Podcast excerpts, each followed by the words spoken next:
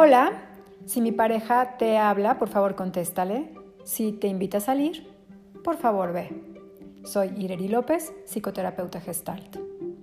Se oye extraño, ¿verdad?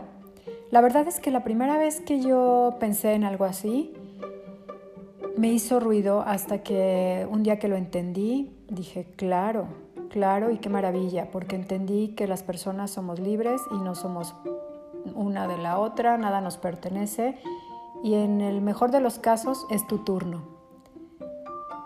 Y te voy a platicar qué puedes hacer en estos casos. Si tienes la capacidad de dialogar y tu pareja también la tiene, yo siempre invito a hablar. A hablar sobre ello. Si tienes la suerte de que acepte que lo está haciendo, entonces indagar juntos qué es lo que está pasando y si es algo que se van a querer permitir hacer un acuerdo explícito para permitirse eso y ambas partes tener esta libertad de hablar con otras personas, sobre todo de salir y checar muy bien la intención. ¿no? Eh, no es malo tener amigos, no es malo salir con amigos, pero cuando ya es algo frecuente y, y hay una intención, un propósito que va más allá de la amistad, tal vez estés de acuerdo y quisieras abrir la relación, pero tal vez no. Entonces mi invitación es hablar y hacer acuerdos en forma explícita. La otra parte es hablar y decir, pues no, yo no estoy de acuerdo, no quiero eso y me voy, me voy de la relación. Otra opción es hablar, decir, em, yo no estoy de acuerdo para mí, si tú lo quieres hacer, adelante, hazlo y quedarte ahí con el inevitable problema del desequilibrio en la relación. Eso sí, no te vas a salvar de él. Y seguramente terminarán en un rompimiento.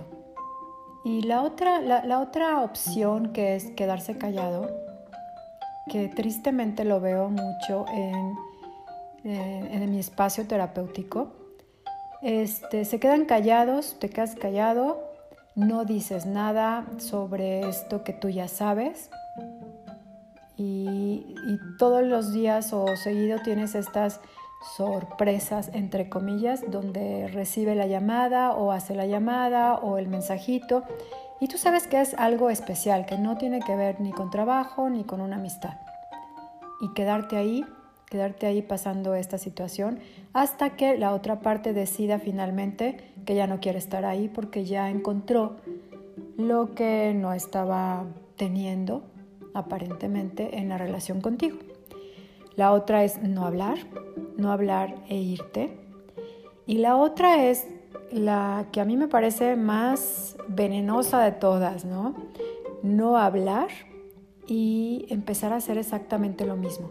Y digo que es la más venenosa porque eh, en mi experiencia terapéutica y personal se va volviendo eh, algo muy cínico y va habiendo una especie de terrorismo al interior de la relación que rompe con no solo con el respeto, sino con em, la integridad de uno mismo.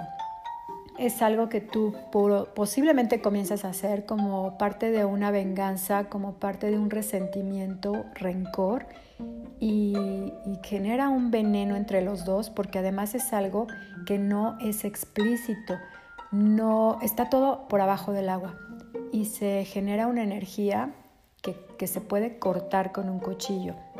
En el caso de una familia lo que, lo que realmente va pasando es que los hijos lo sienten y comienzan a tener síntomas síntomas que te hacen ver a ti que, tienes que hablar, tienes que decir la verdad y tomar decisiones. Y las decisiones pueden ser finalmente las del inicio, ¿no? Hablar y abrir la relación o hablar y, e irse o quedarse bajo esta, esta situación de, de, lo que va a seguir en tu corazón, en tu, en tu relación contigo mismo. Entonces, mi, consejo número uno es, somos libres, somos libres y los destinos no debemos de intervenir en ellos. No se vale cortarlos. Entonces, pues si yo ya sé que tú tienes otras intenciones en otro lado, yo ya me di cuenta, te lo digo, te lo pongo en la mesa. Si no quieres hablar, si no quieres darte cuenta, entonces habrá que tomar otro tipo de decisiones. Y si la decisión es abrir la relación, yo te invitaría a, también abrir un proceso terapéutico en el que puedas todo momento tener consciente del nivel de tu autoestima, porque no es fácil en una cultura como la nuestra, la mexicana, hacer algo así.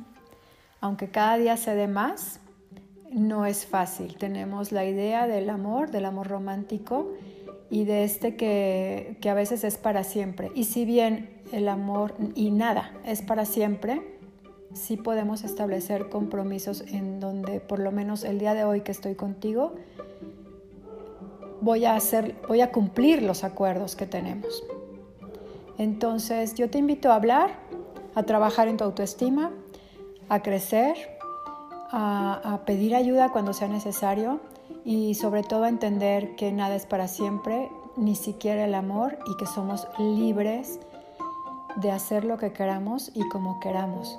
Y cuando yo quiero, estando contigo, quiero ver a otras personas desde un lugar diferente, desde este lugar del interés romántico, sexual, amoroso, de algún tipo de vínculo que va más allá de la amistad, estoy ejerciendo mi libertad y con ello estoy también mandándote un mensaje. Pues hasta aquí es todo de hoy. Soy Ireri López, te espero el próximo podcast de lunes, espero que te sirva de algo. Llámanos a eh, cualquiera de los teléfonos que aparecen en mi página, eh, que es irerilopezterapia.com. Te espero y espero que sea de tu utilidad. Muchas gracias.